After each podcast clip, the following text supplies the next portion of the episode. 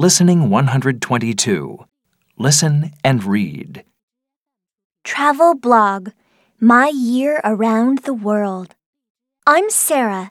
I'm 12 years old, and this is my blog.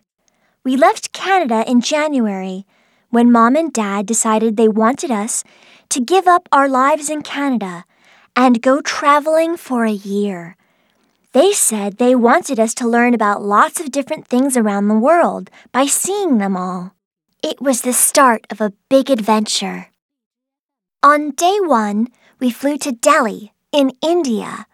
What an amazing place! It was so busy and noisy.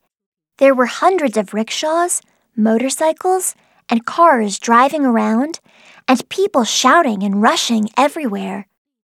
We spent three days in Delhi and then went by train all the way down the coast to Kerala.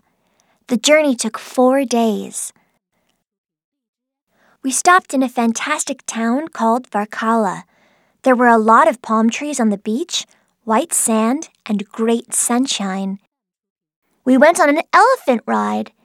We traveled through the jungle and across rivers. It was so exciting. It was quite scary being so high up on an elephant, but it was still great fun.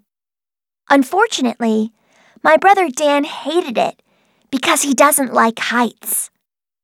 After Varkala, we spent four days on a houseboat traveling down a river. We stopped once at a village and met a local family who invited us to eat with them.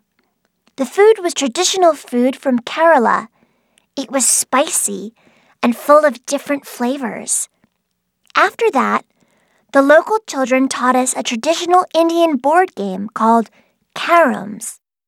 We're going to spend a few days more in Kerala, and then we're going to Sri Lanka. I'll write an update on my blog again when I arrive there.